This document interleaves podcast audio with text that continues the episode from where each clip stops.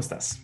Bien, eh, feliz de estar contigo, de tener este, esta, esta reunión tan esperada que ya nos debíamos una, una buena plática después de tantos años. Cañón, cañón. Es que sí, justo para quien nos esté escuchando, pues justo tenemos bastantes años de conocernos, pero también muchos años de, pues como que no coincidir, no conectar, de repente likes por ahí en Instagram, este, comentamos historias, estamos como creo que muy pendientes el uno del otro, pero en sí, en sí, a menos que nos encontremos como algún evento, algún estreno, algo así, pues como que andamos por ahí perdidos, pero igual yo estoy súper, súper entusiasmado por tenerte por acá. Mil gracias por, la, aceptar la invitación. Y pues nada, vamos a, vamos a darle bully. Ay. Tú te quedaste, tú, es que justo antes de empezar a grabar estábamos, estábamos platicando de que tú te habías quedado con que ya no iba a utilizar el bully. Y es, o sea, y es bien extraño, o sea, porque creo que em, hubo un tiempo en el que como que me desconecté como de quién era bully, ¿no? O sea, como que sí sentí que hice como una, como un corte de caja, ¿no? De, de, de dónde venía, ¿no? O sea, porque al final, pues creo que... Em, todo el tema de las redes sociales, como que por así decirlo, me explotó en la cara, ¿no? Entonces fue como, ok, generé esta identidad en la que la gente me conoce como bully y estoy como ofreciendo un producto. al final, pues eres una marca, ¿no? ofreces un producto, un servicio, ¿no? Entonces creo que después de un tiempo, como que la factura me la cobró, ¿no? O sea, como de decir, madres, o sea, a ver, he, ido creciendo, pasé, pues, sí, o sea, mi proceso de mis 20 eh, expuesto a este tema de las redes y cambiando y ya, o sea, obviamente en un proceso también de aceptación propia, donde llegó un punto en el que yo ya sí sentía que éramos dos personas, ¿no? Era Bully el que estaba frente, frente a, las redes, frente a las cámaras, y Héctor, que como que nunca le había dado tribuna a Héctor para hacer, deshacer, y, expresarse, ¿no? O sea, como era que qué quería Héctor, ¿no? O sea, más allá de qué quería Bully, porque pues Bully era como, Bully estaba al servicio de, de lo que estuviera allá afuera. Entonces, pues sí, o sea, tuve que como que pasar ese, ese momento y ahora, después de, de mucho rato, pues siento que he hecho una conciliación con, con el bully, entonces es como, no, ya, ya está como otra vez eh, integrado ese, esa identidad. Lo, lo, volviste a abrazar, ¿no? Porque, y digo, creo que te entiendo perfectamente en esa parte. Este, creo que sí es como una, no quiero llamarla, porque a lo mejor no te referías a eso, pero, y justo no, tampoco yo quiero pensar que sea como una dualidad, porque no es que sea una, un trastorno de personalidad múltiple, ni al caso. Sí, no es como Jekyll and Hyde, o sea, Exacto, exacto, exacto. no, no es tan extremo este asunto, pero sí hay cosas que creo que le permites o le permitías a Héctor o que Héctor se permitía, ¿no? como lo veas, y hay cosas que se le permitían a Bully. Claro, claro, y era como, no sé, o sea, ay, más allá de, más allá de, ah, siempre lo he dicho como que era como una montaña rusa que nomás no paraba y yo me quería bajar a tomar aire y como que tenía, literal, tenía hambre, sueño, y, tuve que, llegar a un punto en, donde decir, oye, ¿sabes qué? A ver, vamos a hacer pausa, vamos a, hacer cuentas. Y, sí, no era tan extremo como eso, pero sí llegaba un punto en el que era como de qué cara estoy dándole a la gente, ¿no? O sea, y, qué responsabilidad tengo con esto, ¿no? Y, pues obviamente darte cuenta que de algo que empecé yo como un jueguito en la secundaria, de la nada empezó a crecer y luego me explota en la cara y luego era como, pues nadie entiende un poco en dónde estoy porque y digo, a ver, tú me conoces desde arte estudio, ¿no? Desde, fuiste de las primeras personas que conocí que hacían teatro musical, ¿no? O sea, era como, o sea, lo fuerte era como un poco desprenderme de ese ambiente y empezar a darme cuenta que yo estaba forjando un camino que nadie más lo había recorrido, o sea, era como... Justo, justo, justo, justo, justo ese punto estaba yo pensando. Eh, pues, dijiste ya dos cosas que van hacia el mismo camino que quería yo llegar. Eh, justo yo te conocí eh, cuando empezabas a, subir o a publicar estos videos en YouTube, cuando YouTube no le pagaba a nadie en México, porque nada. nadie había llegado a ese número de vistas, ¿no? Ajá. Y me, porque me acuerdo perfecto, ¿no? Hace rato lo platicaba con, con mi roomie que me decía, ¿de dónde conociste a tu abuli, no? Y yo digo, yo lo conocí, eso va a sonar feo, pues, pero cuando no era famoso. Ajá. No, justo Arte Studio, ¿no? Que aparte sé que, digo, ¿cuántos años tienes, si se puede saber? 32. Ok, sí. Yo siempre... O sea, yo, yo entré a Arte Studio a los 18. O sea, nos ah. conocemos cuando cumplí 18. O sea. ¡Wow! Justo, justo. Y me acuerdo del bully llegando con su, con su MacBook y diciendo, ya yo no mames este video, ve cuántas vistas, que la verdad es que no me acuerdo cuánto eran muchas vistas en ese momento, ¿no? Y me lo enseñaba así, yo decía, está interesante, no lo entiendo. Era como un video de, de, un saltarín. El pogo, del pogo saltarín. Eso, eso yo decía, ok, claro.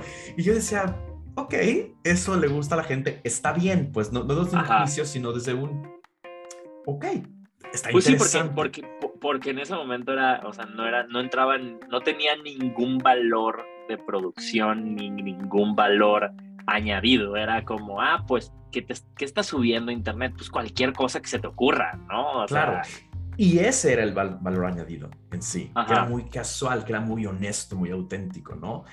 Eh, y, justo lo que acabas de decir, de en qué momento Bully como persona pública, como personaje, se perdió y a lo mejor por eso dijiste, wow, hagamos un alto, quiero analizar qué tan, qué tanto soy Bully realmente es porque justo en eso, o sea, tú aprendiste a ser influencer sobre la marcha. Ajá.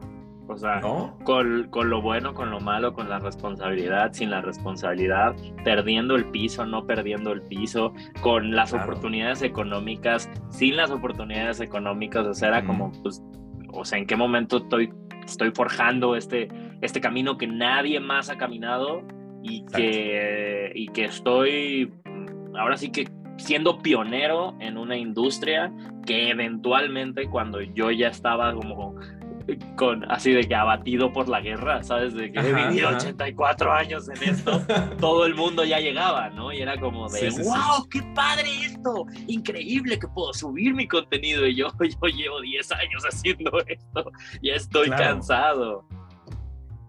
Justo, justo, también quería preguntarte eso llega un punto, si no es que ya llegó, en el que si dices, aguántenme, necesito, no sé si un año, pero si un momento sabático de ya, que se encargue alguien más de esto. Claro, claro. O sea, la única persona con la que en algún momento lo discutí fue con Alan, con Alan Estrada. O sea, porque él fue de mis primeros amigos de YouTube. O sea, independiente del teatro musical, él fue de las primeras personas con las que hablé y era, ah, pues somos amigos del Internet, ¿no? O sea, él sí sabía que yo estaba en arte estudio y todo ese rollo, pero como que nuestra conversación no estaba en ese nivel, ¿no? Estaba como más en el nivel de, ah, pues somos creadores de contenido, ¿no? Em, y me acuerdo que una vez sí llegué con él eh, en, un, en una fiesta y me dijo, ¿qué vas a hacer? Y le dije, es que como que siento que debo de parar y que debo de ponerle pausa a todo. Y me dijo, hazlo. O sea, si en verdad lo sientes, hazlo. O sea, si te está comiendo y si te está carcomiendo esto, hazlo, ¿no? Entonces sí fue como, como muy revelador eso, o sea, como de qué era, qué era lo que me estaba impidiendo pues detenerme, pues claro, porque era como si fuera una carrera, era como yo llevo esto de delantera y sé que viene todo esto atrás de mí y yo sé que todavía esto no podría decir que es como una carrera, o sea, como una profesión, para, no confundir conceptos. Y la carrera por llegar ahí es si yo me freno, pues todavía nos falta un cacho para que esto sea considerado una, una profesión, ¿no? Entonces es como, es que no le, puedo, no le puedo parar, no le puedo parar, no le puedo parar, no le puedo parar, hasta que fue como, le puedes parar, le puedes parar porque tienes más cosas, o sea, porque eres un performer, porque puedes conducir, porque puedes hacer todas estas otras cosas que no te has dado cuenta que ya las tenías antes del Internet. O sea, que el Internet sí te permitió ser el influencer y ser el que postea su vida y su contenido. O sea, que aprendiste a hacer eso, pero eres más que eso. O sea, ya habías hecho todo esto antes, ya ibas como por un camino. Y eso como que me hizo entender y decir, bueno, o sea, se puede. Claro. Y si es, no es indiscreción, ¿cuánto tiempo te tomaste? yo creo que como unos cuatro años. Tres, Ah, cuatro por años. Ok.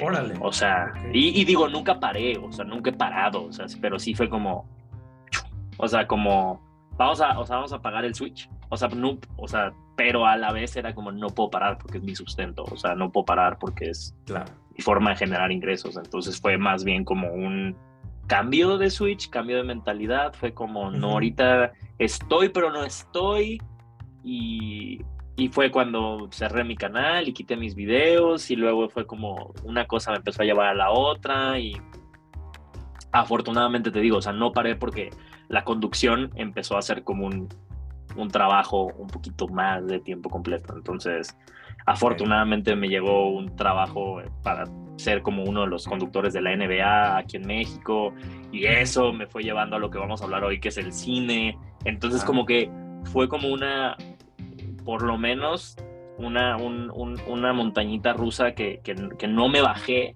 pero sí le bajé la velocidad o me cambié de montaña rusa, ¿sabes? Fue como de, vamos a, a subirnos a una, vamos a subirnos a las tazas locas en lugar de a la medusa, ¿sabes? O sea, vamos a, a, bajar, a bajarnos de, de esta que pues, no es, o sea, incluso era como, es más, tiene más incertidumbre, o sea, el, el tema de, de ser un generador de contenidos full time, o sea, que no te dediques a otra cosa más que a generar contenido, sigue siendo pues como una, un trabajo de riesgo porque requiere mucho, mucho, mucho desarrollo. O sea, requiere muchísimo desarrollo. O sea, las personas que verdaderamente se dedican solo a crear contenido es una chambota. O sea, yo afortunadamente pues estoy con lo de Cinépolis y, nunca paré, te digo, en cosas como eh, al haber estado como pionero en esto, pues, me fui empapando de marketing, entonces eh, he trabajado como freelancer, igual haciendo estrategias de marketing digital, trabajando en agencias. Ahorita ya no trabajo de fijo en agencia, pero en algún momento trabajé de fijo para distribuidoras, eh, asesorando, dando consultorías, entonces fue como, ok, puedo aprovechar este conocimiento para no estar tan presente, tomarme un descanso, pero seguir con mi carrera y, y así, echar el, el vaivén. Pero, pero es chistoso porque pues sí, o sea, siempre ha sido como llegar a un nuevo terreno que está medio inexplorado y justo ahorita que es como, o sea, por ejemplo, es, es curioso, pero pues sí soy como de los primeros hosts digitales, exclusivamente digitales de algo en México. O sea, es como, ah, claro, o sea, tú ves la academia y claro que hay un host de, de- del programa, que es el conductor del Sí, programa, sí. pero el concepto de un host digital, o sea, de la persona que tome la cara y la rienda de algo que solamente tiene cabida en, en- en digital, es una cosa completamente nueva, que empezó con la de la NBA, que empezamos pues, probando y diciendo, pues soy el host digital, soy uno de los hosts digitales de la NBA, y luego ya pasó a, oye, pues Cinépolis, ¿quieres que, que, esté, que estés de aquí de fijo? O sea, claro, pues tengo salida en, ya, ya es más transmedia, o sea, pero sigo pues técnicamente siendo el host digital de algo, entonces también es un camino que es inexplorado, o sea, es como, ¿hacia dónde lleva eso? No sé, o sea, ¿qué oportunidades me va a abrir o qué, qué puertas va a abrir? No sé, igual conversaciones con Alan, que te digo que siempre ha sido como, como mi, mi, mi par de, de entendernos Ujú. en ese camino digital, fue pues el otro día me dijo, o sea, de, pues es que yo siento que tú ya hiciste ese salto transmedia, ¿no? O sea, como ya, ya cruzaste del solo digital a ser una personalidad que lo ubican en otros, en otros ámbitos. Y a mí me cuesta ver Sí. eso, o sea, me cuesta mucho trabajo verlo porque es como, de verdad, te, te pa- te parece que sí, pero pues sí es, o sea, es muy interesante. Incluso, pues, darme cuenta que, el, que de nuevo, cayendo un poco en el tema de lo que vamos a hablar hoy, o sea, que el, el tema de las películas no era algo como, ay, toda mi vida fui el más cinéfilo y veía todas las películas. O sea, yo siempre lo he dicho, es como yo no soy un crítico de cine, yo soy un promotor fílmico. O sea, mi trabajo Ok. es promover la película, o sea, mi trabajo es encontrar la manera y soy muy bueno promoviendo cosas, o sea, soy, o sea, Ujú. lo, todo lo que aprendí en este ámbito digital y todas estas Claro. cosas me dieron las herramientas para poder llegar aquí y poder decir, hey, no, no, o sea, saber qué puntos le puedo sacar a una película para decir, por esto, por esto, por esto, por esto y por esto, no te lo puedes perder. Y ya lo hago bien. Entonces, de ahí, de ahí va. Sin embargo, claro que es mucho más fácil y más enriquecedor, supongo, que promuevas algo que definitivamente o sea, no lo sé a ciencia cierta, pero se nota que te gusta, ¿no? Que es el cine, pues. Sí, sí, y, de nuevo, o sea, también me tomó, me tomó un poco de tiempo porque cuando llegué a este gremio, pues fue como, ¿cuál es mi espacio? O sea, ¿dónde, dónde, dónde, yo entro, no? Porque pues están los críticos de cine, los, los macheteros del, del, periodismo, los, una Fernanda Solórzano, ¿sabes? Los que llevan ahí, que tú lees sus críticas y dices, eh, esta persona sabe, ¿no? O sea, y luego están los youtubers de cine que también es como se han ganado su lugar y entonces era como, no, ellos suben sus reseñas y bla, bla, bla, no sé qué, no sé qué. Luego los periodistas, ¿no? Vas, entrevistas, se preparan, no sé qué, y, y de la nada fue como, ok, tú tienes que ser esto, pero esto es un híbrido. O sea, es como no das crítica, pero promueves, pero también, pues, en algún momento eres una persona, entonces puedes tener tus propias opiniones. Tienes esto también de los creadores de contenido digitales, pero tú no tienes tu propio medio, o sea, tú formas parte de un medio que es Cinépolis. Y también este otro lado de decir, bueno, pero también te avientan con los periodistas a entrevistar. Claro. Entonces, entonces es como, si es un, si es un, si es un híbrido muy extraño de decir, o sea, a últimas me ha pasado que es un término como muy nuevo, o sea, de que yo llego y les digo, preséntenme como un promotor fílmico, no me presenten como un crítico, no me presenten como un youtuber de cine, o sea, soy un promotor fílmico. ¿Qué es un promotor? Es claro, no existía esa figura, no existía ese espacio, no había quien saliera con una cara a decirte, ve esta película por esto. Y pues sí, o sea, mi trabajo es ver una película y aunque no me guste, y aunque puede que no sea para mí, es entender para qué personas es para qué público es. O sea, parece un poco más fácil que la crítica, pero creo que también tiene su mucha, mucha ciencia como ver la película y decir quién es el público objetivo de esta película, a quién le podría gustar, por qué le podría gustar, y entender también los fenómenos sociales de por qué no les gusta la nueva sirenita. A ver, ¿cuál es, cuál, dónde, dónde estamos parados en el tema de la representación? todos estos temas que, que, están son un gran estudio social que pues, te permite entender en qué punto y qué películas incluso en México, pues van a pegar o no van a pegar, ¿no? O sea, eh, lo platicaba el otro día, o sea, el terror en México vende, pero el terror religioso vende ocho mil veces más. Ya sé, ya sé. Aquí es el mercado número uno para esas películas, pero entender qué funciona, qué no funciona, son todas esas cosas que me ha tocado ir aprendiendo también sobre la marcha. Y así como en algún momento la palabra influencer no existía, pero ya era yo un influencer, pues ahora es como, pues soy un promotor fílmico la palabra todavía no existe al 100, pero pues soy yo, ahí estoy. Pero existe porque existe esto. Y ya con eso. Ajá. Pues, pues sí, porque pues al final creo que es lo, es lo que toca, ¿no? En esta era, en esta era digital y, cómo está, pues, todo el ambiente laboral, pues al final es como en donde encuentras un espacio donde se vuelva, te vuelvas indispensable o, o generes una producción que, que, que, que mache y que puedas decir, ah, bueno, de mi gremio soy esta persona, ¿no? O sea, y que no existía antes y ahora, ahora existe gracias a mí o gracias a un grupo de personas que empieza a, impulsar la vara. Pero sí, o sea, el cine lo he ido descubriendo de, de, cero. Por eso incluso te propuse este tema del que vamos a hablar, ¿no? Porque no soy tanto como de cuáles son las mejores películas, ¿no? O, o sí puedo hablar de mis películas favoritas, pero normalmente pues yo me conecté al cine por el valor emocional, por, por, por, por el carácter eh, emotivo que, que, puede tener una película y lo que te puede enseñar, porque al final, de nuevo, es lo, es lo que hago en, en, promover una película, es las películas que más me gustan son las que tienen elementos para que la gente empatice con ellas y diga, wow, esto me dejó una lección, esto me hizo aprender algo, porque pues, si sales de la sala del cine y no aprendes nada, creo que eh, ahí es como el, el cacharrito de, mm, no, creo que esto no estuvo bien. Claro, ok, ok, ok, ok. Y sí, precisamente, em, pues me interesó, ¿no? Como ahorita estás como totalmente metido en el rollo del cine, eh, de la promoción fílmica. Eh, no, yo te decía, bueno, es que me encantaría platicar contigo en el podcast, pues algo de cine, ¿no? Entonces yo para, hacer como el, contexto, precisamente como ya lo dijiste, pues te había propuesto, ¿no? Pues que cada quien hable de sus cinco películas favoritas, ¿no? O sea, no vamos a recomendar películas como tal desde un punto de vista objetivo, sino subjetivo, ¿no? Eh, pero hacia lo, hacia lo positivo, o sea, las que sí nos gustan, las que sí nos han dejado algo. Muy como por lo general, muy, muy, muy en general. Y me gustó mucho cómo tú lo aterrizaste precisamente a que, que además ahorita justo antes de empezar a grabar, como que volví a ver los mensajes porque dije, a ver si no entendí mal y yo no películas que ni al caso. Porque primero me decías como de películas como de educación emocional. Y yo dije, ok, está bien como para juntar nuestras dos, eh, nuestros dos momentos de la vida, ¿no? Yo ahorita que estoy completamente metido en la docencia, tú en el cine, está, pero después hiciste esta aclaración precisamente de películas que nos enseñaron algo a nivel emocional a nosotros. Sí, exacto. exacto. Va a haber seguramente gente que nos escuche y diga, ay, yo la vi y X. y, no me, y no me pasó, ¿sabes? Exacto. ¿no?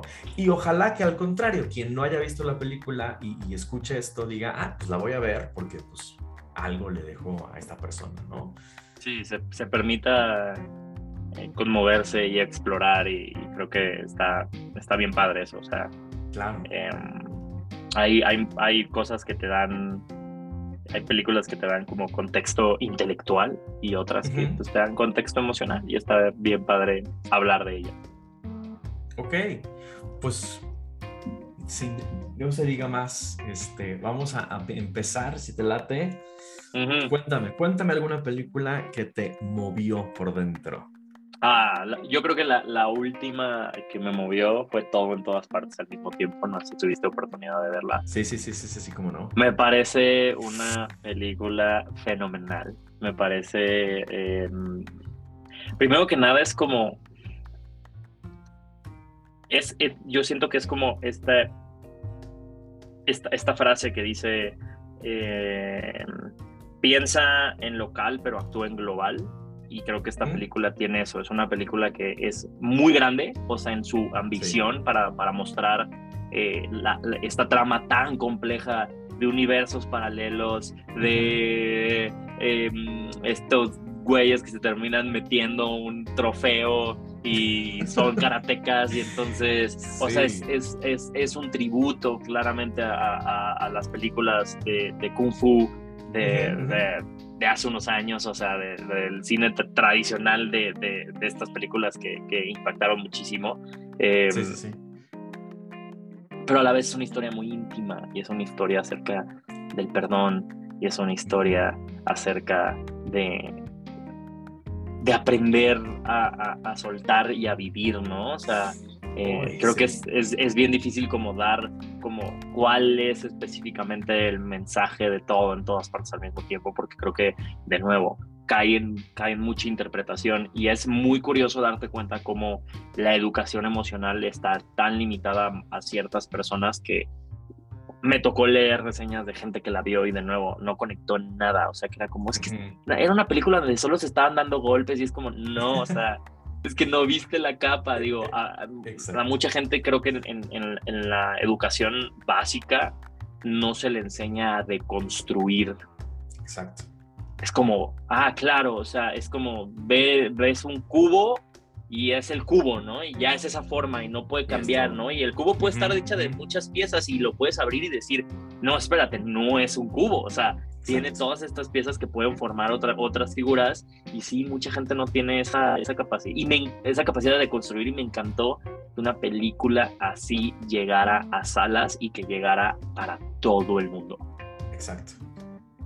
Sí, que además, digo, a lo mejor está muy rara mi comparación, pero ahorita que mencionas toda esta parte, es una película que sí, como lo dices, parte desde, sí es comedia, sí la acción, los efectos especiales, sí es como muy grande, tan de moda que está ahorita el rollo de los multiversos, sí, pero eso es nada más como el, anzuelo, ¿no? Para, ven acá, ven, ven, ven, que te vamos a hablar de la reconciliación con, contigo mismo, contigo mismo. De, de, de, no, un poquito hablando también del bully, del lector, ¿no? todo esto soy yo. Claro, claro. ¿no? o sea, a mí, o no a mí el momento que me tenía en lágrimas es cuando, o sea, de que la vi dos veces. O sea, la vi una vez, nos la pusieron para prensa. Entonces la vimos en una sala que yo la vi como tres meses antes de que llegara a cines. eh, en una sala que éramos como cinco o seis personas como de cine que la distribuidora dijo, pues se las quiero mostrar a ustedes porque no sabemos cómo la va a recibir el público. Queremos saber cómo qué deberíamos de hacer para marketearla porque pues, no sabemos. Y, y como que obviamente la vi la primera vez sin subtítulos. Entonces era como, espera, dices too much, o sea, necesito, o sea, no, no, estoy, no estoy recibiendo todo, ¿no? Eh, y la vi, claro que me pareció y dije, esto es de lo más brillante que he visto en, los últimos años, en los últimos 20 años del cine, yo creo que estas son como una de las joyitas que además no se pudo haber hecho si no, si no hubiera tenido todas las referencias que tiene, o sea, tiene referencias a Matrix, tiene referencias a muchas películas 2000 eras, ¿no? Que dices, wow, ya estamos en ese tiempo, ¿no? 20 años después, ya se pueden homenajear esas películas como cine clásico, ¿no? Y la segunda vez que la vi, cuando, mm, el cuando ella se da cuenta de que el esposo tiene una manera de ver la vida, o sea, no es, no es que el esposo sea tonto, sino ah, como, como no sea naif, ¿no? O sea, es como, como él es, él es como, está decidiendo tomar ese approach de, de, se me fue cómo se dice la palabra naive en español, de como ingenuidad.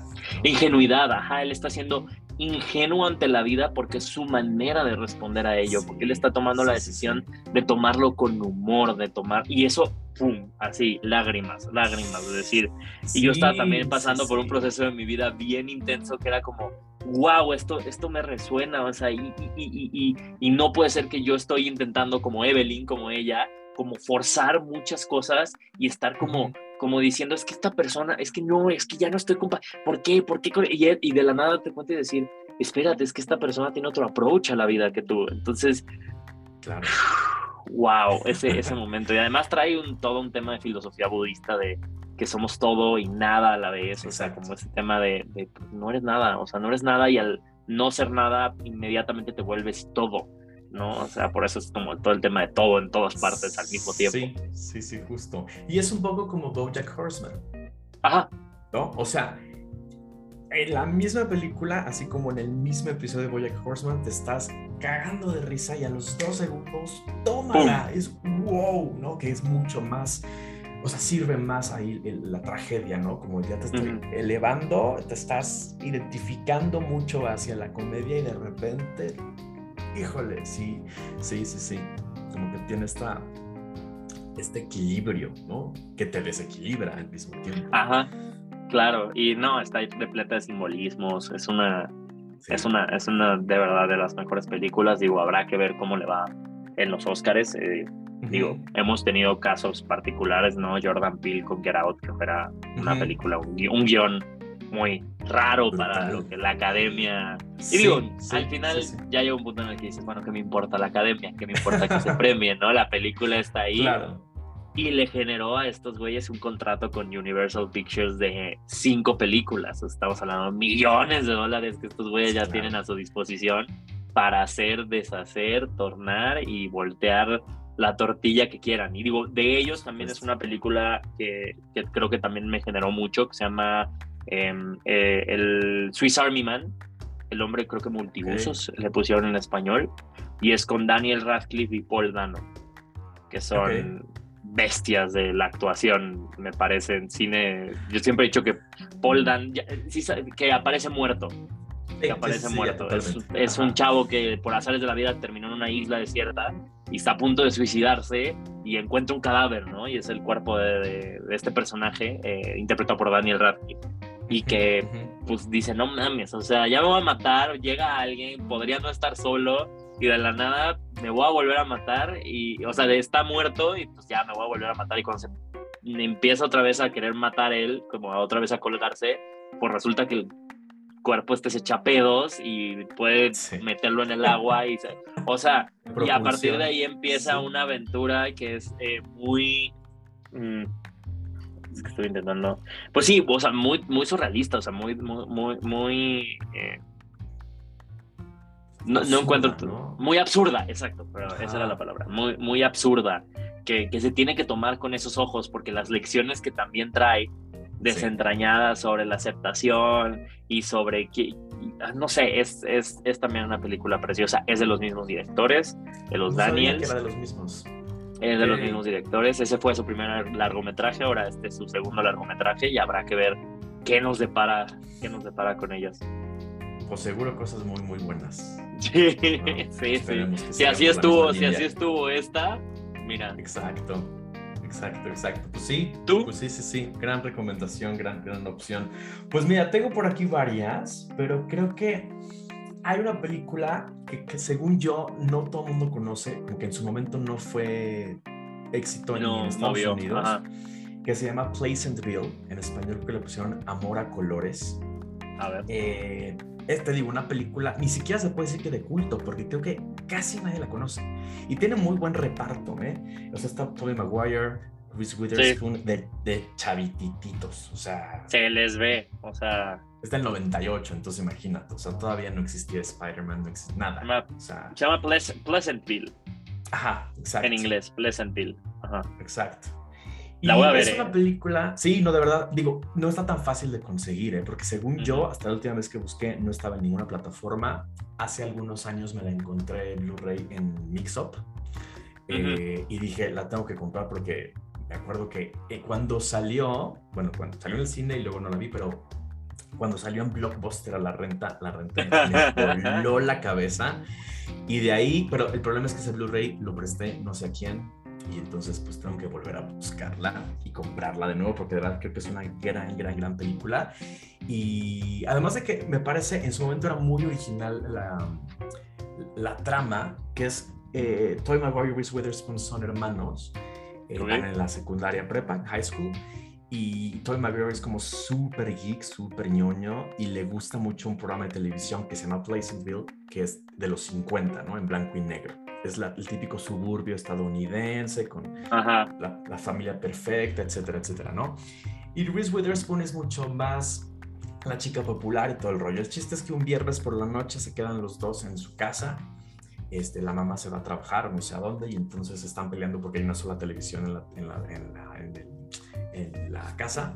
Y entonces creo que algo le pasa al control remoto y de la nada, así misteriosamente, llega un señor rarísimo con un control remoto universal, ¿no? Entonces, ah, esto va a hacer funcionar. Órale. Pero se empiezan a pelear por el control remoto, quién sabe qué aprietan, y de repente ellos se meten a la serie Ajá. y se vuelven en blanco y negro. Wow. Ok. ¿no? Y entonces, pues digo, él fascinado porque, ah, vivo, ¿no? Creo que todo el mundo hemos tenido esa fantasía como de vivir, aunque sea un día, en esta historia ficticia que he visto en la tele en el cine, Claro. ¿no? Pero pues sí está raro que ahora estoy en blanco y negro, ¿no? O sea, es absurdo, pues, porque Ujú. claramente los actores no estarían en blanco y negro, pero bueno. Eh, no quiero spoilear de más porque hay unos momentos preciosos, sobre todo hay una escena con Joan Allen, que es maravillosa actriz y, que te digo, este momento es precioso, precioso, pero el punto es que eh, estas dos personas, ¿no? los personajes de Toby y de Reese, como que empiezan, co- como obviamente traen la conciencia y las vivencias de una persona a finales de los 90, entonces empiezan como justo a cuestionar las costumbres y lo normal de los No, 50, ¿no? Entonces, ya desde entonces había como un cuestionamiento a, las, a lo tradicional y todo este rollo, muy sutil, eso sí, en muy comedia ligera, ¿no? Pero es Sí. interesante. Pero el punto es que cada vez que un personaje de ese mundo, de ese universo de Pleasantville en blanco y negro, descubre algo nuevo, desconocido, toma un riesgo, ¿no? Por decirlo de otra forma, se sale de su zona de confort, se vuelve de color. Wow. Ok. Ajá. ¿no? Entonces, hasta visualmente está padre porque ves ahí como el, el contraste del blanco y negro y el color. Y entonces, obviamente, y, y lo digo, a- ayer que pensaba en esto decía, qué simbólico que en esa película, quien, justo quien se vuelve de color ujú. Es discriminado y es como, hey, ¿qué onda? ¿Por qué Ey, eres claro, distinto a ajá. nosotros? ¿No? O sea, eh, trae mucho Muy, rollo. muy simbólica. Ajá. muy sutilmente, pero sí te va Ajá. plantando así cositas, ¿no? Pero a nivel emocional, más allá de, de lo político, pues que pueda resultar ciertas referencias, justo esta parte, ¿no? Como de atrévete a salirte de ser el blanco y negro y atrévete a, a volverte de colores, como sea que, lo que sea que Como sea que, ajá. eso, ¿no? Qué padre, qué bonito. Sí, está, está muy, muy, muy, muy linda. Me da hasta coraje que, que la gente no la conozca. Es, es que es, es, es duro como esta época en la que estamos viendo porque nosotros pensábamos que la, digi- la digitalización nos iba como a, a resolver muchas cosas, ¿no? Y era como de, ay, claro, o sea, todas las películas están digitalizando, todo va a empezar a estar en los servicios de streaming y la realidad es que, bueno, ahora con lo que ha pasado con Warner, que está borrando películas y borrando series, es como nos damos cuenta que, que en realidad lo mejor que podemos hacer es tener la película nosotros, o sea, porque en realidad no somos dueños de nada y las decisiones que se toman como a nivel compañía, pues terminan obedeciendo a, a los intereses, que si no es cortar impuestos, es como, bueno, ya no vamos a tener 50 shows que eran buenísimos y entonces, ¿cómo consigues esto? ¿no? O sea, justo acabo de ver, está en Amazon la película, entonces yo creo que me la voy a pedir, está en Blu-ray. Ah, y sí, está, está vara, está como en 328, pero en DVD también está en 313. Ok. Y por alguna razón la venden en VHS en 731 pesos. Ok. Habrá, habrá, habrá los nostálgicos Coleccionistas, que digan, claro. Vamos a, vamos a esta película, vamos a tener esta película en VHS. Pero, pero sí, veo muchísimas ganas de verla. Y hablando, mira, justo yo, mi otra película, eh, creo que va muy como del estilo, es El Show de Truman. Ah, buenísima, claro esa película igual yo creo que forma parte de mi biblioteca. Es una de esas películas que puedo poner y ver y ver y ver y ver. Como hablando de cuestionar la realidad, hablando como de, de cuestionar. O sea, me encanta, me encanta, ah, ah, me encanta el trabajo que hace Jim Carrey en esa película. me parece de sus mejores actuaciones en la vida. Sí. Primera vez que la comedia... creo que te trabaste un poquito es que tú te me trabas también, no sé si sea tu internet, mi internet. Sí. A ver, creo que ya, creo que ya. Es que sí tuve como un... ¿Me escuchas? Sí, sí, sí, ahora sí, perfecto. Ah, ok. Sí, tuve como un, creo que como un bajón de internet.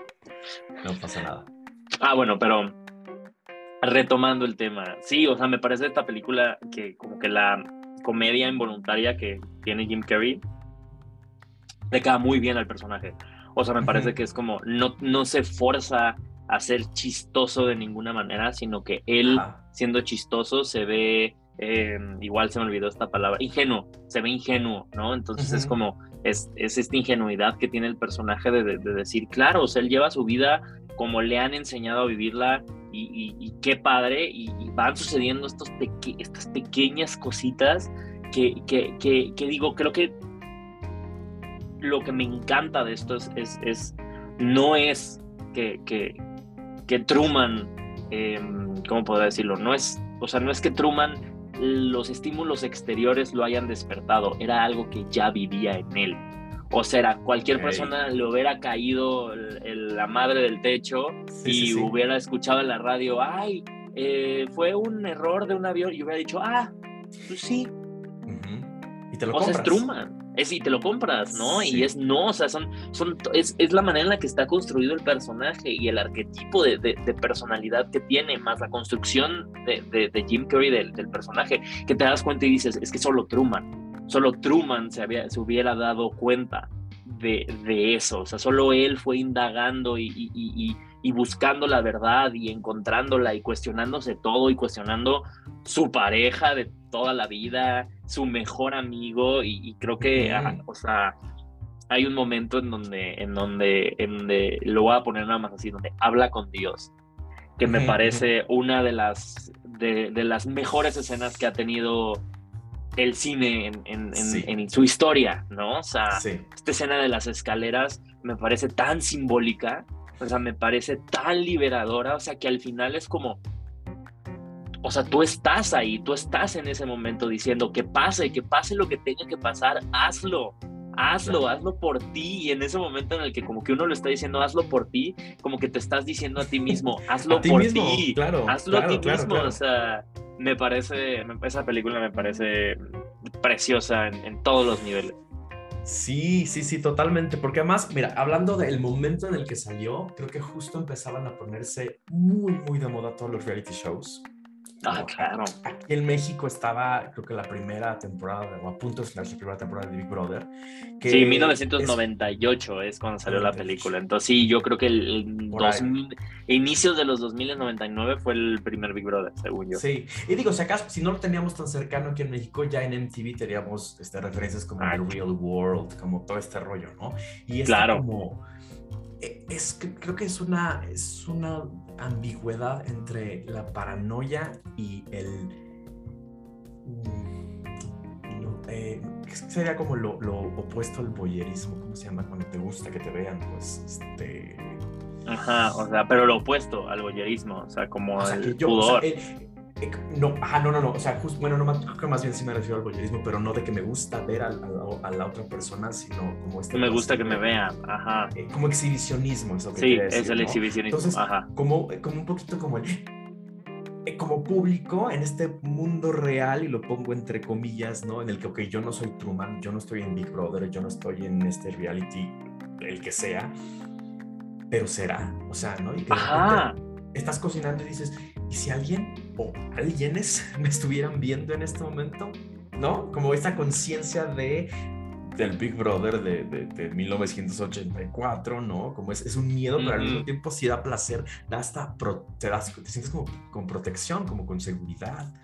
Y, qué fuerte que esta película o sea, es la antesala a las redes sociales. O sea, eso me parece algo fascinante, que es como, o sea, tú ves Truman y dices, perdón, pero vivimos en esa época ahora, o sea, de una manera muy diferente, de una manera donde pensábamos que Big Brother iba a estar ahí, o sea, que era, iba a ser un ente, em, eh, un ente único.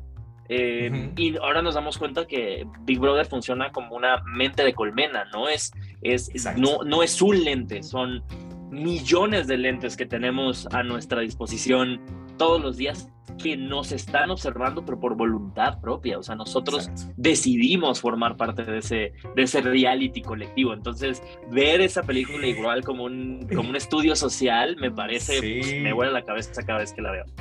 Sí, hasta me dieron escalofríos literal, porque justo uno podría pensar, no, pero no, porque en las redes sociales, uno que se que expone ahí, que estás viendo, la diferencia con Truman es que uno sí tiene conciencia de que lo que... Ajá. Sí, sí. ¿Qué tanto? Ajá, ajá. ¿Qué, y, qué, ¿Y qué tanto y qué tanto ya no puedes subir de esto? Porque en el momento en el que intentas subir te, te, alieniza, ¿no? O sea, es como, no ve, a ver, no veas TikTok, no veas Twitter, no veas nada de la conversación de redes sociales en dos, tres meses. Honestamente, ¿de qué vas a hablar con las otras personas? Totalmente, totalmente. O sea, sí, sí, sí. O sea, alienízate entonces, o sea, ok, estamos, pero, pero es entender que, o sea, que lastimosamente todos estamos dentro de este juego. Entonces, sí, o sea, obviamente también es una película muy eh, cercana a mi corazón por experiencia propia. Entonces, claro que cuando la vi fue como, aguántala, ¿no? O sea, ahí estoy, ahí estoy. Sí, sí, sí, sí. Y la verdad es que volviendo un poquito a los polémicos Oscar, a mí me ofendió que ni siquiera lo nominaran a Jim Carrey. Ah, claro. ¿no? Claro. Yo creo que era una película que le pegaba mucho a, también a, los estudios y le pegaba mucho a, o sea, creo que es una de esas películas que fue una peculiaridad que la tuviéramos, ¿no? O sea, que fue como tiempo, forma. Se le salió de. Ajá, se siente como una película que se les coló, que es como. Sí. Uy, este, este discurso no es tan, no es tan, está bien progre y entonces y se les coló y fue como, bueno, ahí tienes el show de Truman. Sí, o lo cual da un poquito más de miedo, fue a propósito porque justamente como dijiste, después de eso empezaron, ¿no? Como los reality shows y las redes sociales, es un poco como de, no digan que no se les advirtió. Claro. No digan que no hubo una, ¿no? una lección antes de, ustedes cayeron que está, que está bien interesante un poco el, el símil que hay con, con, que me parece muy, o sea, a mí me pareció genial, a mucha gente como que no le conectó la última película de Matrix. Eh, no sé si tuviste oportunidad de verla. No la he visto. Bueno, un poco, eh, la premisa va un poco en, en, este sentido, en donde, en donde la película comienza con, con Neo eh, siendo un desarrollador de videojuegos, muy exitoso. Okay que él hizo un videojuego llamado Matrix y de lo cual hubo tres, eh, hubo tres secuelas de ese videojuego muy exitoso em, llamado Matrix 1, 2 y 3 y la compañía en la que él trabaja eh, le está forzando a hacer Matrix 4. ok.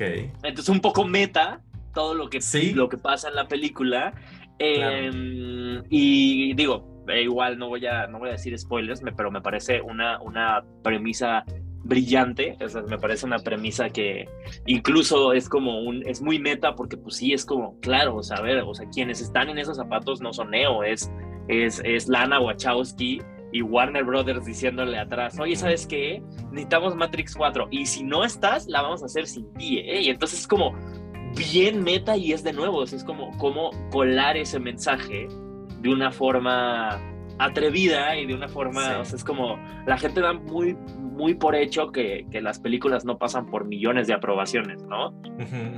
Pero es lo mismo, es empezar a decir, cuestiónate, o sea, cuestiónate si en verdad eres libre, o sea, si en verdad al final de cuentas y al final de que Neo en la tercera de Matrix es, es libre o obtiene su libertad o libera a todos, pues qué tanto en verdad los liberó, ¿no? O sea, está, está muy interesante. Le, te recomiendo y les recomiendo a quien esté escuchando este podcast Matrix 4 y veanla con esos ojos, con los ojos del show de Truman. Ok, ok, ok, ok, ok. Jamás me imaginé que pudiera tratarse de eso y dije, justo, ¿no? La mentalidad fue como, otra de Matrix. Ah, ya, ya, déjenlo morir. y mira, ya, ya me motivaste 100%. Exacto. Bien. bien, bien, bien. ¿Y qué, qué, otra película tienes tú? Pues mira, por acá también tengo, eh, creo que es de las películas francesas más famosas, que es El fabuloso destino de Amélie Poulain o ah, claro. Amélie, que justo creo que también va un poquito de la mano de, estas reflexiones que estamos haciendo de las películas, como que está muy bien decorada. No me atrevo a decir disfrazada, pero está muy, muy embellez, muy estéticamente para atraparte y darte un mensaje que también creo que es bastante poderoso, por no decir doloroso, ¿no? O sea, me queda claro, que la fotografía, la música, que es una delicia, todo visualmente, auditivamente, todo, todo, todo es como, no sé, es precioso. Todo aporta en esa película.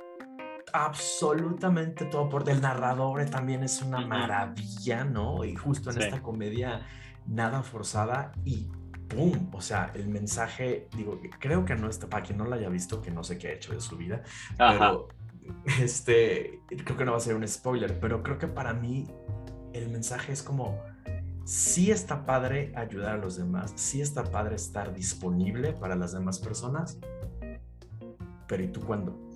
Ajá. Sí, pero sí, pero ajá, o sea, sí si, si quieres eh, poner en primer lugar a las otras personas para darles una persona de primer nivel, es como, pues no puedes hacer eso porque pues vas a ser una persona de segunda, por así decirlo, o sea, sin darle calificativo, es como te tienes que poner primero en, en, la ecuación. Exacto, exactamente. Sí, y, claro, y eso también lo he platicado mucho con, con una de mis mejores amigas que le encanta y lo dice así, es que me encanta ver y hacer feliz a las personas. Está increíble, no digo que no.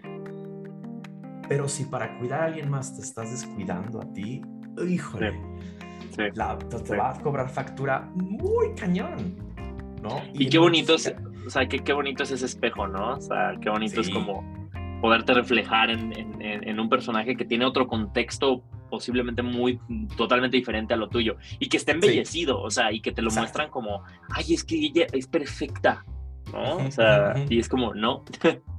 y justo no, de hecho, sí, claro, porque seguramente por dentro, y, es claro, pues no, no sabe ni qué onda con, con ella, ¿no? Deja tú que sea feliz o no, no sabe ni quién es, ni qué quiere, ni su propósito en la vida, cree que es hacer fiel a los demás, pero en realidad pues luego se pierde por completo, ¿no? Yo me, recuerda a mi drama, ah, igual. Así me sentí. Haz de cuenta, haz de cuenta, todo, vuelve en esta conversación. Todo vuelve, todo vuelve en esta conversación. Sí, es más, me voy a atrever a, a, a confesar ya todos esta estudiante, la cual voy a hablar ya, creo que hace, ya hace muchos años, fue de mis primeras generaciones cuando entré este, a la secundaria y prepa, justo en la materia de teatro, eh, les ponía, les dejaba de tarea como ver películas y las comentábamos en clase y todo este rollo. Y yo dije, Amelie, o sea, tengo claro. ¿no?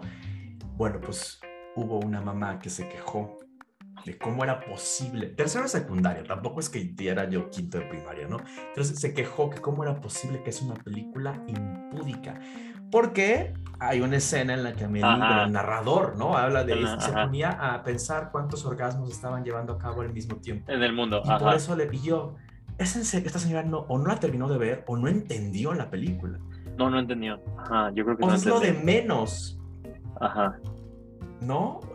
Pues, ay, ha pasado mucho últimamente, por ejemplo, que es que me parece es como es, muy curioso el caso, ¿no? Con que pasó con esta película de Turning Red, eh, que salió apenas de, de, Pixar, que era como qué descaro, cómo una película puede hablar de menstruación para niños, que no sé qué, y es como, oigan, o sea, cabe mencionar que, que las, que las películas o, ahora sí que las piezas audiovisuales Em, cuando son vistas por menores, eh, independientemente de si son para su edad, eh, no son un material de distracción.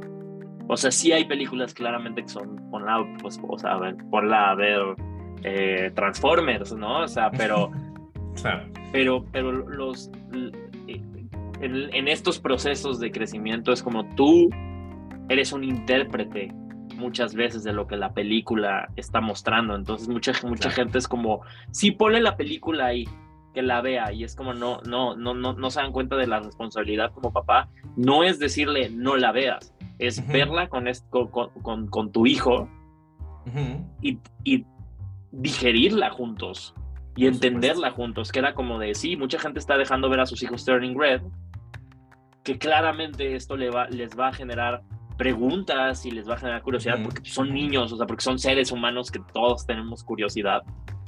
Tú, tú estás ahí para, para englobarlo, para platicarles de algo que no es ni inmoral ni es ajeno. Es como esta señora se tuvo que haber sentado con su hija, cumplir su responsabilidad de madre y decir, este es el mundo.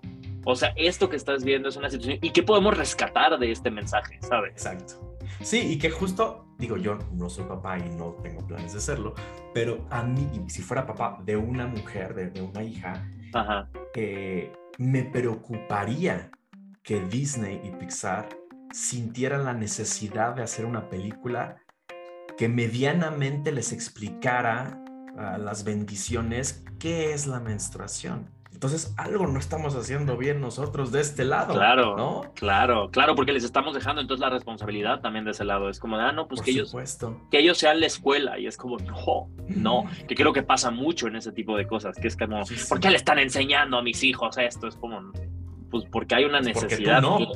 Ajá, exacto, porque si entonces no, no tendríamos eh, los espacios serían diferentes o la necesidad sería diferente de educación sexual, de, o sea, de muchísimos temas que no se tratan en las escuelas. Y eso es como, ay, ay, cuando uno los quiere tocar como, una, como un individuo que sabe que, que la responsabilidad de educación es colectiva, o sea, que creo que todos como, o sea, y creo que las personas que se dedican a la docencia, en este caso como tú, entienden que, que, que somos una sociedad que, que, es una colectividad, o sea, que todos somos responsables de, la, educación general. Suena, suena feo, pero pues sí, es como, como regresar a, a esos momentos en donde el hijo no era el hijo de esas dos personas y ya si se va por el desfiladero, pues ya que se vaya, ¿no? Es este sentido grupal de como sociedad somos responsables de, de, de, los pequeños, o sea, de los que de las generaciones que van a seguir, ¿no? Es ese sentido de otredad que nos falta muchísimo y que creo que muchas familias entre, entre, entre los mismos padres e hijos no existe un sentido de la otra edad. No existe un sentido donde, donde el adulto dice, yo ya aprendí todo, yo ya no tengo que aprender nada.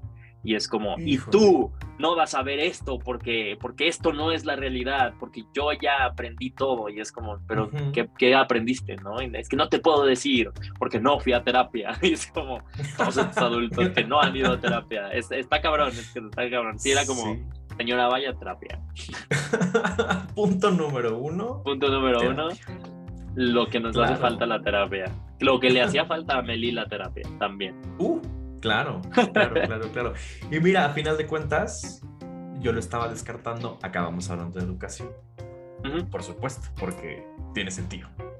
Sí, porque de nuevo, o sea, lo que, lo que en cierto punto uno también dice que piezas audiovisuales son interesantes O sea, que te vayan, vayan a captar la atención de una persona joven y además traigan un mensaje. O sea, ahí estamos en como en dos, como un balance que, que tenemos que, que igual, o sea, todos estamos educando de cierta manera. O sea, yo soy promotor fílmico, entonces pues, la audiencia que tengo es como la educo de una manera. O sea, es como, sí, ok, tienes que ver esto porque si le quitas el mensaje de, de, de la, lo estético que es Amelie, de tal, vas a encontrar este mensaje. Y tú como educador es igual. O sea, estás diciendo, chicos, vean esta película. ¿Por qué? Luego lo discutimos, luego lo platicamos, porque es importante el, el, raciocinio propio. Digo, les darás tu, tus razones por las cuales la tienen que ver en ese momento, pero, pero sí, qué, qué, qué bonita película y qué bueno que la sacaste a tema.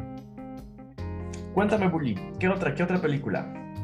Pues podrás ver porque aquí tengo a los personajes eh, intensamente. Uh, es que no sé cómo hacer mi dedo. Ah, sí, mis funcos de intensamente. No soy de coleccionar okay. funcos, pero los de intensamente los tenía que tener. Y para una persona que le costó muchos años de su vida eh, ir a terapia, que además le costó muchos años que le, que le diagnosticaran su TDA, TDAH. Eh, soy una persona que, que, no sabía qué eran sus emociones, ¿no? Uh -huh. O sea, que era cuando estaba enojado, que era, y además, pues vivía en un ambiente de mucho riesgo durante, durante muchos años, durante mi infancia y adolescencia, o sea, eh, con, en un ambiente tóxico, en un ambiente en donde pues la prioridad no era conocer tus emociones, era sobrevivir, no era okay. adaptarte, ¿no? Entonces, eh, me costó mucho trabajo en, eh, como entender qué era en el, el, enojo, la ira, el miedo, la tristeza. Y esta película me parece una A masterclass de guion. O sea, me parece uno de los, uh -huh. de los guiones más inteligentes. Un, un guion que se sí. puede leer. Los niños la, lo pueden leer, los adolescentes lo pueden leer de una manera, los de nuestra edad lo pueden leer de una manera y ya la gente más grande también la puede ver de otra manera. O sea, me parece eh, que, que, habla a muchos niveles como de, de eso, o sea, y, y, y, y, el simple hecho como de presentar de una manera muy simbólica las emociones, o sea, como estas esferas, ¿no? Y que los recuerdos, ¿no? Y que, ¿qué recuerdo está ante esta emoción? Y cuando te empiezas a dar cuenta y dices, aguántala, o sea, la vida es una mezcla de todas estas personas al mando, ¿no? Y me encanta sí. que, que, que, Alegría está intentando evitar que Tristeza toque lo que sea, ¿no? Sí, y es como, sí. no, no, no, toques nada, porque lo vas a cagar como siempre y nos va a ir mal y no sé qué, y no puede haber recuerdos tristes porque no sé qué, hasta idear un plan para sacar a Tristeza. Uh -huh. y, y se desequilibra todo. O sea, y me parece, me parece increíble, incluso, o sea, digo, sé que puede sonar spoiler, pero si no han visto intensamente de nuevo, también siento que, que han hecho con su vida. Esa es una de las mejores películas que ha tenido Pixar en su, en su vida. Sí, eh, sí, sí. Es, este tema como de, de, de como de, de, que para poder salvarte en un, en un punto el, tus recuerdos de la infancia, o sea, como cuando aparece Bing Bong, y Bing Bong decide sacrificarse, ¿no? Para, para permitirles como, wow, o sea, la conciliación viene de, de, hacer las paces con nuestro, con nuestro niño interior, ¿no? O sea, e, e, ese momento donde, donde, donde, donde tenemos que, que soltar y, y, y, sí dejar ir, pero que al final la base es regresar a ese momento, regresar a ese recuerdo, regresar para entender la complejidad en donde de dónde, eh, cuál es nuestro bote salvavidas, ¿no? Y así como ping pong, que es la infancia, que es el simbolismo como de, de los primeros recuerdos de la infancia, sí es nuestro, nuestro salvavidas muchas veces hacer contacto con ese niño interior. Entonces para mí así, yo me acuerdo, yo no la había visto porque se me había pasado y luego la vi en un vuelo porque era como, ay, tienen intensamente, ay, la voy a ver. Bueno, yo así, dos horas después, yo era así, yo decía, puta madre, o sea, todos me están viendo, en la, o sea, se escuchaban mis sollozos, se escuchaban mis sollozos, es que estoy llorando mucho. Y me encanta también, o sea, a nivel de psicología, que, que trae como, trae, está muy bien sustentada, muy bien ¿no? sí, claro. muy bien documentada, o sea, cuando pasan este momento en donde deconstruyen, que se van haciendo conceptos cada vez más abstractos, que es como, eh, ese es el espacio en la mente en donde se generan los recuerdos abstractos. ¿Qué podría salir mal? Y que pasan y es como, y que se terminan haciendo un palo. O sea, me es como, wow, es que así funciona la mente. Qué increíble que estén haciendo esto con una película infantil. O sea, qué increíble que estén enseñando esto. Sí, sí, sí, sí, qué increíble manera justo de, de representar lo más cercano a cómo creemos entender las emociones, el cerebro humano, las vivencias, el sí, sí, sí, es, es una maravilla.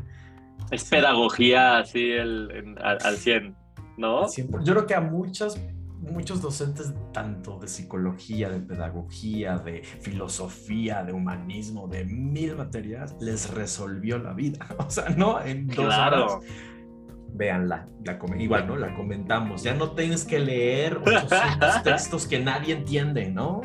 Ajá, ajá. Está, está, muy cabrón. Y qué increíble que se acaba de confirmar la segunda parte. O sea, me parece fascinante, o sea, me parece fascinante que incluso al final de la primera parte el, el, el, tablero se vuelve ocho veces más complejo porque esta niña está entrando en la adolescencia, entonces es claro aún hay mucho que, que desteñir de esta, de esta película. Eh, intensamente es, es, una gran pieza audiovisual. Que, que, que, que, en conjunto hay otra de Pixar que me parece que es una de esas películas que no mucha gente apreció ni entendió como su valor, que es un gran dinosaurio, porque siento que es como muy aparte de todo el tema de Pixar. Eh, ¿Tuviste oportunidad de verla? No. Esta película que trata de Arlo es un, dinosaurio que em, por azares de la vida termina separado de, su casa y de su familia, eh, porque siempre es visto como el más pequeño, el que no puede valerse por sí mismo, ¿no? Entonces tiene como el, el típico arquetipo de historia de Disney, o sea, ya sabes que a Disney le encanta, son patricidas por naturaleza, los de Disney, o sea, es como cuántos papás no han matado. Entonces, eh, a partir de ahí viene, viene una historia de conciliación y también creo que es una película que te que enseña muy bien eh, cómo lidiar con la muerte, o sea, cómo verdaderamente lidiar con, o sea, porque, a ver, ves el Rey León, se muere Mufasa y nunca vemos el verdadero duelo de Simba, o sea, Simba está en una negación, claro, pero nunca lo vemos en su Hakuna Matata cuando es un adolescente, o sea, en estas etapas. Y esta película habla específicamente de esa etapa, es la etapa en la que nos toca soltar a alguien, donde nos toca como, como verdaderamente decir, de su, o sea, adiós, ¿no? Y es, uy, esa película igual, así de que yo era lágrima y lágrima y lágrima, y cuando salió fue como, ay, no la entendí, era como, ay, ¿por qué les pasa eso? Órale, y justo como que es de las películas menos famosas, menos, yo creo que hasta menos campaña publicitaria le hicieron, ¿no? menos. O sea, esa película pasó completamente desapercibida por ahí, creo que del 2017, 2016, 2017 y la gente nomás no la peló. Y un fun fact es que el director de esta película, de Un Gran Dinosaurio, es la inspiración de Russell de Op. O sea, si tú buscas fotos del director de Un Gran Dinosaurio, es Russell de Grande. Y, dicho y hecho por, eh, por, lo, por el director de Op, dijo, me inspiré en él, o sea, porque se me hacía muy chistoso. Entonces le pedí una foto de niño y pues lo hicimos y ese es el protagonista de, de Op. Órale. Ok, ok, ok. Está bien, es, un, muy buen fun fact.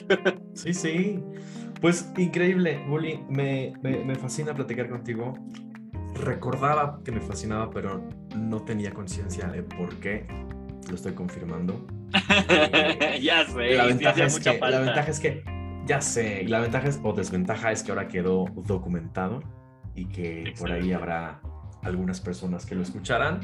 Eh, te agradezco muchísimo este, este tiempo, eh, toda esta sapiencia y esta pasión que tienes por, por el cine, eh, por compartir y, sobre todo también creo que, no es que no lo supiera, pero como por, por tener los sentimientos a flor de piel, como, como quien dice, ¿no? Creo que siempre Gracias. una persona súper sensible, súper de, aquellos años en el, en nuestra juventud, más tuya que mía, en Arte Estudio, ¿no? Este, eras así, es que está pasando esto, ya, es que te voy a confesar, es que así eres como un corazón con patas y eso está, eso está increíble, ah, esa autenticidad, ¿vale? Entonces, nuevamente, mil, mil, mil gracias. Este, ojalá, gracias, a, gracias a ti también, o sea, porque de verdad, o sea, yo creo que en esa época de mi vida era como, fue la primera vez que encontré un espacio seguro y creo que fue la primera vez que encontré personas que, que, eran parte de ese espacio seguro y tú eras parte y eres parte de ese espacio seguro. Así que te agradezco como de todo corazón porque sí, o sea, esa explosión era genuina, era una, eh, no era, ¿cómo puedo decirlo? No era, no era parte de mí, era una necesidad. O sea, era algo que estaba a punto de explotar y que de la nada fue como llegó arte estudio y llegó esa época y era como, o sea, él, él era como, eran los fuegos artificiales a punto de estallar porque era, era inevitable, ¿no? Que, que, que, eventualmente al encontrar ese espacio seguro me, me, me abriera y, y, forjó mucho de quien soy hoy en día, así que igual te agradezco. Hombre, qué honor, qué honor, qué padre. pues nuevamente, mil gracias. Ojalá que pues en algún momento, este, digo, las puertas del podcast están abiertas por si quieren seguir hablando de cine, de otros. Claro, hacemos una segunda parte porque me quedaron, todavía me quedaron películas. Sí, yo también por acá tengo una lista, pero pero bueno, vamos a, tomar, a, retomarlo en un volumen 2 de la Y le, y le recomiendo ahorita, para eh, seguramente va a salir antes del 27 de septiembre, o sea, todavía queda seguro. Eh, va el 27 de septiembre estrena la tercera parte de Evangelion.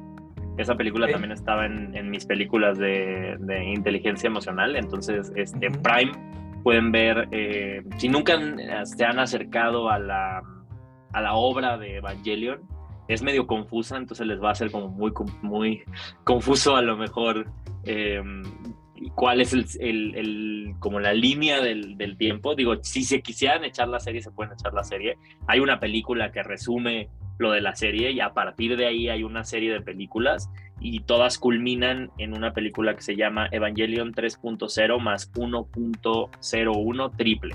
Está muy, muy raro el título, pero sí creo que es una de las, de las piezas audiovisuales en conjunto, o sea, todas las películas eh, mejor logradas. Es una obra de arte, o sea, es una obra de arte de, de, la narrativa. Es el, el, creador de toda esta serie se llama Hideaki Anno. Es una persona que mostró su depresión en, en una obra eh, en esta obra que, que, la sacó por ahí del 90, eh, que era Evangelion, y que tiene desde simbolismos religiosos hasta, hasta literalmente lo, en psicología estudian esa obra por, por todas las capas que tiene, ¿no? Porque eh, él exploró su depresión de, de, esa manera, ¿no?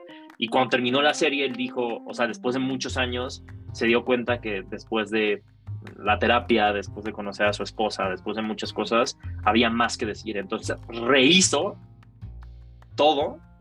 Eh, esto aún así no invalida, porque esto sí sucedió, son varios universos, y ya luego se entenderán cómo va, pero rehizo todo entendiendo ahora la nueva dimensión de, de, su psique y de su depresión y hacia dónde lo llevó. Entonces es, una, es, es, una de esas piezas en donde, en donde el trabajo del, del, del, del autor se borra y se difumina y se mezcla perfectamente con lo que uno está viendo en pantalla. Entonces, les recomiendo esa película. Llega el 27 a cines.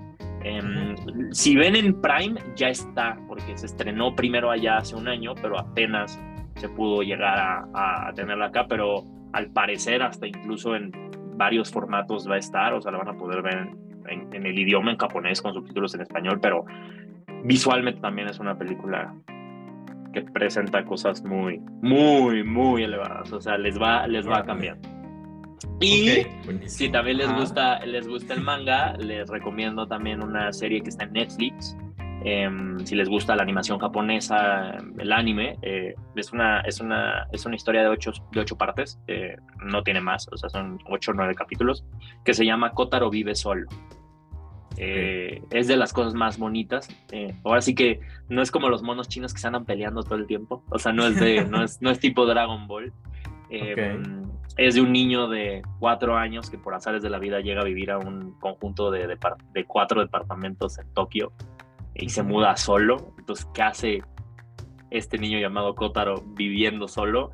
Es una aventura que les va a tocar el corazón, que les va hacia... Y tiene igual, es, es eh, aunque parezca muy inocente, porque la, la, serie se pinta como algo muy, como lindo y muy cute, tiene capas, capas, capas, capas, justo de lo que hablamos de la responsabilidad colectiva que tenemos como adultos de, de, de hacernos responsables de las infancias. Es preciosa, es preciosa. Kotaro vive solo. Ok, pues habrá que ver tus recomendaciones. Creo que es claramente confiable. Y pues nada, de Evangelion, nada más por si nos están escuchando en el futuro, el 27 de septiembre.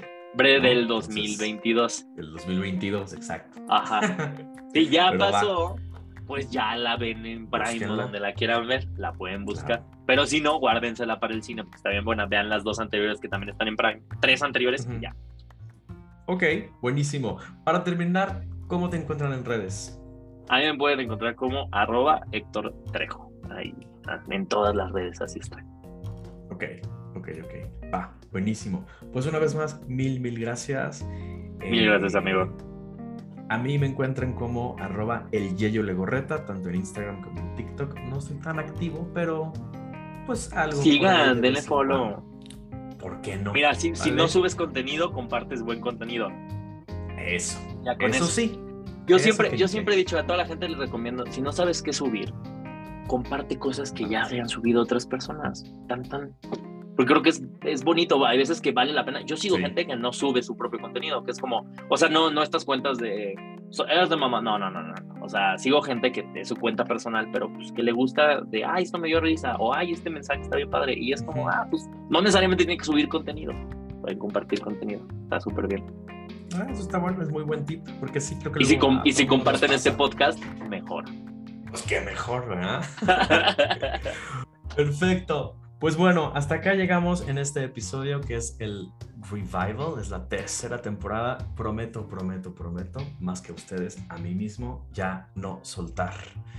Y aunque no tenga no lo sueltes, no lo sueltes. Algo, algo, algo, no soltar. En este caso, no soltar. En otras cosas sí. vale. Yo soy Yeyo Legorreta y esto es Ahí sí, cómo no.